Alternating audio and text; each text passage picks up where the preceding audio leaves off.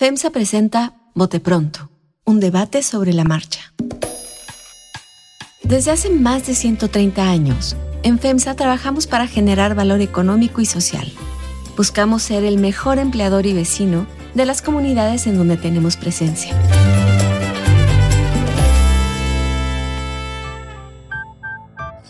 Hola, ¿cómo están? Bienvenidos a Bote Pronto. Me da mucho gusto saludarlos este martes, como todos los martes. Salvador Camarena, ¿cómo estás? ¿Cómo les va? Qué gusto. María Scherer, ¿cómo te va?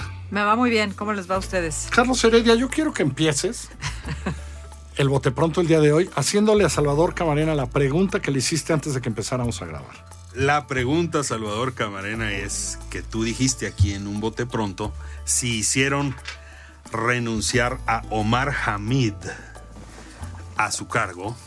En No la es buen momento para decir en la, en la policía capitalina. Eso quiere decir que él ya es el candidato de Morena en la Ciudad de México. Hiciste recordar al otro precandidato, Hugo López Catel, que decía, bueno, sirve para una cosa, pero no sirve para otra cosa. claro, eso fue en un gran contexto terrible de pandemia donde tri- eh, trivializaba el señor Gatel el uso del cubrebocas. Eh, la pugna que se está viendo en Morena... dijiste eso. Eso lo dije. Bueno, ¿lo crees todavía? Es Te que puedes la- retractar. No, Sí. María, dale permiso, por favor. Por eso dije, hacerlo. lo que un día decidieron, servía el día que lo decidieron Sí. y luego pasan cosas. Por ejemplo, pasa que el INE quiere, eh, a la hora que estamos grabando Por esto, ejemplo, sí. podrían haber, eh, podría haber noticias en el sur de la Ciudad de México, donde están las instalaciones del INE, en donde se está dando la resistencia de los partidos con respecto a la formulación, que todavía es un proyecto que todavía no se resuelve, de que sean cinco las candidaturas de las nueve gubernaturas en disputa que vayan para mujeres y cuatro para hombres. Morena y el PAN y otras organizaciones han dicho, no, no, no, no, no, con cuatro y cinco ya cumplimos la cuota porque están tratando de resistir y tener más margen de maniobra para poner candidatos hombres en vez de candidatas mujeres. Y ahí está atorado Omar García Harfuch en parte. Es decir, la, si el INE llegara, parece que no lo va a lograr, a, hacer esa de, a, a tomar esa definición, eh, García Harfuch estaría prácticamente con un pie fuera de la contienda. Pero no es lo único que ha pasado. Sigue habiendo mucho ruido en las filas protomorenistas, digamos. Proto- No, y morenistas, Y o sea, morenistas también, sí. Cravioto es morenista. Bueno, eh, es que el coordinador de... ¿De los diputados? No, no, ¿De- ahora de es coordinador de? Clara Brugada, de Por hecho. eso, pero no, pero era Y- un senador que importaba, ¿no? Sí, después de que Sí. Ricardo Monreal perdió todo el peso que Exacto. tuvo, eh, César Cravioto es una de las grandes figuras de Morena en el Senado y eh, pues sí. Y ahí, eh, pero me refería a comentocracia morenista que está muy combativa con respecto a que no sea Omar García Harfuch. ¿Se retractó, María? Ayúdame a entender. No, yo no me retracté. Dije Ni sí ni no, que el contexto nos ayuda a dar otra lectura. No. A ver, lo que Salvador quiso decir. Exacto, eso me gusta, me gusta, María. No, o sea, tú, tú preguntas si, si, perdón, Carlos, ¿no? Si Sí. hicieron renunciar a Omar a, a su cargo en la policía, eso quiere decir que ya es candidato. Y yo creo que Salvador quiso decir así era, o en Era. principio así era. Pero, pues en la vida pasan cosas, ¿no? Y en las campañas pasan cosas y en la política pasan muchas cosas. Entonces, ¿qué sucedió primero? Pues esta, esta pues rebelión o especie de rebelión mediática intensa interna de, de los grupos que no quieren a Harfuch y quieren que Claudia, que Clara, perdón, Brugada sea la candidata y pues esta otra situación eh, del INE, ¿no? Que, que dice de las nueve candidaturas, cinco son para mujeres, cuatro, eh, cuatro para hombres. Ahora, yo creo que hay margen, pues son, son nueve Sí, gubernaturas. a ver. Entonces, eh, Si- yo creo si, que eso si no- bajan a Omar por eso, nada más quiero decir, no, eso va a ser el pretexto, porque ya lo tenían que bajar por otras razones. Por la Porque resistencia. hay cuatro, sí, o sea, no es por una decisión del INE que, ay, no, no, no, oigan, ¿qué creen? El INE nos va a obligar a cinco. Claro, porque Buena en eso- en oportunidad para decir que por eso bajamos a Omar, ¿no? Ajá. O sea, digamos, en, toda, en, en- todo este rompecabezas electoral, en esos, nu- en, en esos nueve estados hay juego, porque en Veracruz, por ejemplo, que importa mucho, pues seguramente será Rocío Nale, mujer candidata, pero en otros, de menor eh, peso, en términos de votos, pues se puede jugar. Sí, ahí está Chiapas, ahí está, ¿no? Además, hay algo que no me acaba de quedar claro, porque no leí completo lo del INE, que es eh, si aplica para partidos o aplica para coaliciones, ¿no? Porque a lo mejor dices, no, la del verde, no, entonces esta del verde es la que va a entrar, o es que este es del verde, ¿eh? nosotros elegimos una mujer, pero luego en esa negociación, en fin, eso es un pretexto. Lo que quiero que Carlos Heredia nos diga, porque él sabe mucho de eso, Él sí ya la vio. él ya la vio, es de qué tamaño es esta especie de rebelión. Porque sí, es cierto, César Cavioto. Y no es lo mismo que era hace 15 años, pero Dolores Padierna hace un par de días, ¿no? O ayer con Omar, este, ¿no? Que, pues digo, el señor Bejarano y la señora Padierna todavía algo movilizan, más allá de que hayan perdido. Es decir, ¿de qué tamaño es esto? Y si en verdad va a influir en una decisión de Claudia Sheinbaum tomada con el presidente hace un par de meses. Mira, yo, yo diría, eh, eh, digo, efectivamente han cambiado cosas desde que Salvador hizo su pronóstico. Eh, yo, yo veo que están pasando dos cosas al mismo tiempo que no tenían tan previstas. Es decir, lo que se autodenomina la izquierda y en particular la izquierda social de Morena encuentra en la candidatura de Clara Brugada su reivindicación.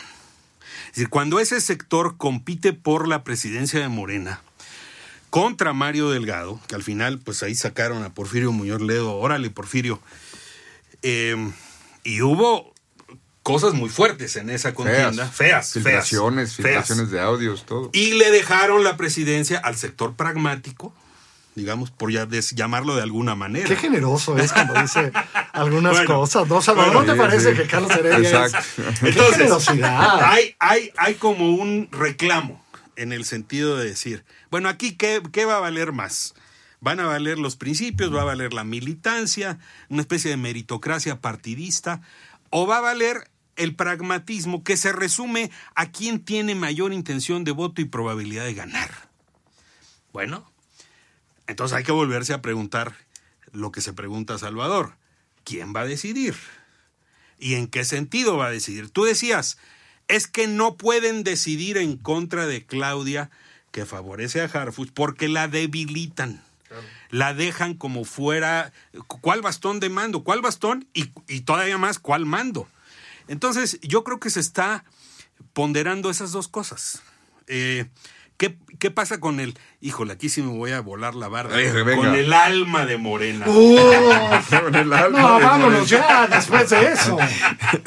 Ya, ya, Ahora. Voy a escribir un compendio de columnas que se va a llamar El alma de Morena 1, El alma de Morena ándale. 2. No, te da como para seis. Este, Ahora, ahora, el presidente de la República desde hace muchísimos años tiene un interés en la vida, que es ganar elecciones. Por supuesto.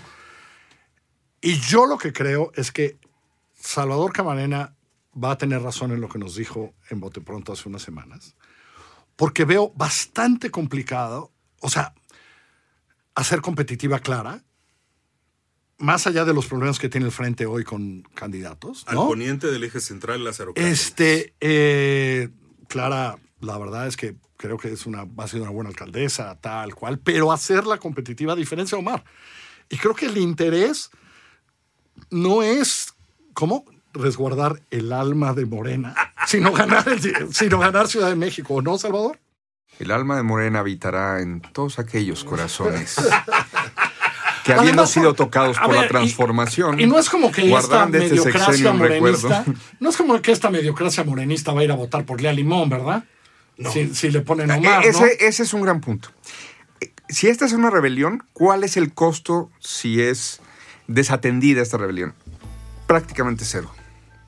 Prácticamente cero. Sí, Eh, eh, porque, eh, estoy ¿qué- contigo. Y, y e- es algo que también derivo de lo que decía Carlos Heredia. Cuando se dio ese cambio de la dirigencia y hubo sectores muy enfadados, hubo dos sectores muy enfadados. Uno que se quedó realmente al margen, sino que expulsado, es decir, Ackerman. Esos ya están... Ellos quisieron resguardar con tal fuerza la pureza del alma de Morena que dijeron, muy bien, pásenle. Sí. Este, ahí Sí. quédense. Mucho gusto. Mucho gusto por haber colaborado. Pero ya no están pesando eh, y ya no gravitan. En cambio, ciertos moderados que dijeron, bueno, bueno, no, ¿qué, qué tan, ¿qué tan pragmático es Mario Delgado? Mucho, ah, ni modo. Lo- ahora sí lo ¿Qué no queremos. oíste a Carlos Heredia? Ahora sí lo Pronto, queremos, que ahora es sí el- lo queremos. que es el- Entonces, eso va a pasar en esta pugna. No se va a ir nadie porque, porque ni modo que se vayan a votar por Santiago Taboada, por Lía Limón. No hay manera. Por este Palazuelos o por quien sea. No van a votar por nadie. ¿Te hace pensar lo mismo, María? Sí, absolutamente. Además, no está, a ver, no es la primera vez que el alma de Morena está en riesgo. ¿Cómo? O sea, vaya, le han pasado por encima a esa pobre alma Uy, varias muchas veces. Muchas veces. Como cuando llegó Gaby. Cuevas, por ejemplo. O sea, No, y no, y no Rommel me re- Pacheco ahora. Rommel recientemente. Pacheco ahora, que el clavadista. Y no me refiero solo a las candidaturas. Manuel ¿no? Bartlett. Bueno, a la, la- a la Sí. plataforma, a la- todo. Es cierto. O sea, empecemos por los militares. O sea, es tan larga la lista, ¿no? De cómo pensé los tan- tan morenistas el han pisoteado esa alma. Que bueno, esto creo que al final Bueno, va a ser anecdótico. ¿eh? Yo, yo, yo creo que es más, es, es, una, es un asunto mediático. Péguenle que ciertos columnistas digan, ¿no? Que otros en la radio, que, que armen un escándalo. Pero en serio, esto va a simbrar ese, esa armadura morenista, que por supuesto que no. Y no le va a quitar votos, yo insisto. Claro, ¿No? no. O sea, Más allá de alguna militancia acendrada que es chiquita, eh, en el sentido de decir, lo, estoy de acuerdo con María, es un fenómeno mediático. El electorado amplio que no es así militante eh, rabioso, pues qué, ¿a dónde se va a ir? No tiene a dónde irse a, a naufragar. Bueno, y buena parte de esa militancia, como de lo de otros movimientos, está esperando que le digan cuál es el bueno. Para adoptar al bueno o a la Buena buena. parte, O sea, exacto. buena parte. Sí, como sí, han sido estoy de acuerdo, O sea, creen acuerdo. en el liderazgo. Y no lo digo para mal. O sea, Sí. creen en el liderazgo, creen en las estructuras. Y dicen, oye, pues, al final este es el destapado. Ah, perdón. Este, así son esos procesos de movimientos así de fervorosos. Por cierto, ve- venía yo al estudio a grabar hoy, nada más para terminar el día de hoy, y veía yo de un lado, además están exactamente puestos en el mismo lugar, un espectacular de Mauricio Tabe y un espectacular de, ¿cómo se llama el señor de Benito Juárez? Santiago Taboada. Santiago Taboada. Pues casi ¿Te chocas. ¿no? bolas? Pero eh, Se parecen mucho, ¿no? Hay una parte en donde se parecen, ¿no? este... Whitexicans, se les dice. No sé. Whitexicans. No, este, no sé si los veo ganando ni, ni a Clara, ni a Omar, ni a nadie, ¿eh? Por Es cierto, que- nada más quería decirlo. Es que esa ¿eh? es la otra retórica que creo que está mal. Decir, claro, no es competitiva, creo que es una autoconstrucción que ni siquiera Bueno, a lo mejor podríamos... nos sorprenden con otra gente. A lo mejor Lía podría ser más competitiva. no, no, pues, sin duda, pues. Pero, pero cuando ves también la caballada del otro lado, dices, oye, que Clara no es competitiva frente a quién. ¿frente a quién? Frente ¿Tú a cómo quién. ves la caballada del otro lado? ¿Tranquilos con los de Omar y Clara? Pues ve- veo que no tienen prisa por lo pronto, ¿no? Uno. están tan tranquilos. O, o alguien cree que Kenia López representa una amenaza realmente No, por favor. para, para Morena. Carlos Heredia, ¿cómo dijiste? No, por favor. Por eso. Entonces, creo que esta pugna es muy mediática, muy interesante. Es un laboratorio de, digamos, la lucha por la pureza del alma. Me gustó, mira, me voy a ir con eso. O- Editorial era, Ya- quiero escribir unos libros dijo, sobre la... ¿Cómo dijiste tú, María? Esto va a ser anecdótico. Gane quien gane en la encuesta. ¿Así lo ves tú, Carlos Heredia? Ahora, tiene una parte No, que no. bueno. ¿Cuál? El futurismo. Es que ese es, es para allá iba yo. A Sí. ver, vayan. No, es que, a ver. em, mira, yo creo que el principal problema, si gana Morena, tanto en la presidencia como en la ciudad, la principal pregunta que se van a hacer es qué vamos a hacer con el expresidente. Yo realmente estoy convencido de eso. O sea que el futurismo va a estar marcado por un expresidente que dice que se va, pero no se va. No sé. No sabemos, Eh, no, no, bueno, no, ficciones. Eh, Él nos repitió la semana pasada otra vez Sí. que no va a participar en absolutamente nada ¿eh? y que se va a tardar en su próximo ¿Cuántas veces libro. dijo denme por muerto? No, no, bueno, pero... pero- Eh, nada, bueno, nada. pero el argumento era sobre... No, el argumento es sobre el hecho de que quede quien quede, tanto en la presidencia como en la Ciudad de México, tienen la sombra muy, eh, que llega muy lejos del expresidente, que va a seguir ejerciendo Ay, eh, no, sus... no, desencaminado. Habemos los que no estamos de acuerdo contigo. Ibas Bueno, también pero yo con sí el estoy de acuerdo conmigo. Exacto, muy bien. Me da gusto. Yo hay veces que yo no, ¿eh? Pero, pero bueno. Ah, No, a ver. Omar García Harfus, jefe de gobierno, diciembre 2024, Morena se empieza a cuestionar.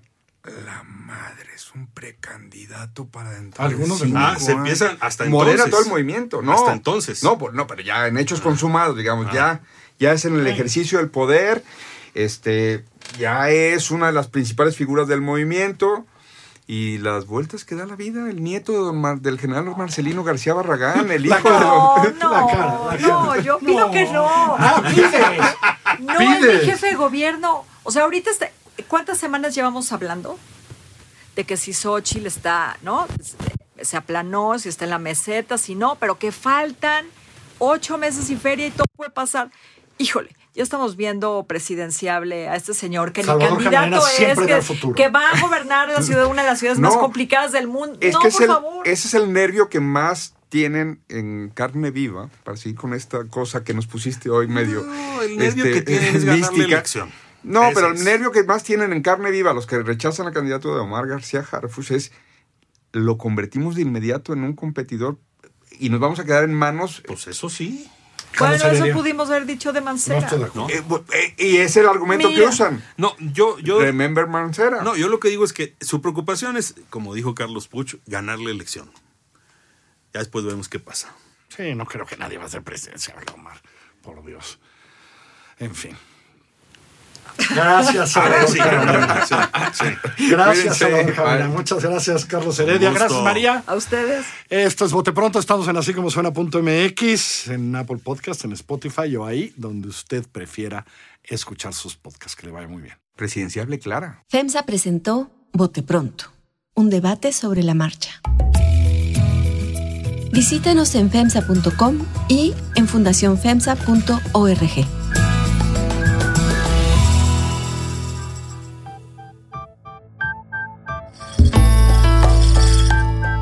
Así como suena y FEMSA presentaron Bote Pronto, un debate sobre la marcha. La dirección editorial es de María Scherer, la producción ejecutiva de Giselle Ibarra. Yo soy Carlos Puch, quien trabaja con todo este equipo, y le presento cada semana nuestras historias. Estamos en así como suena.mx, en Google Podcasts, en iTunes, en Spotify, en Deezer, en Amazon Music o allá donde usted escuche sus podcasts.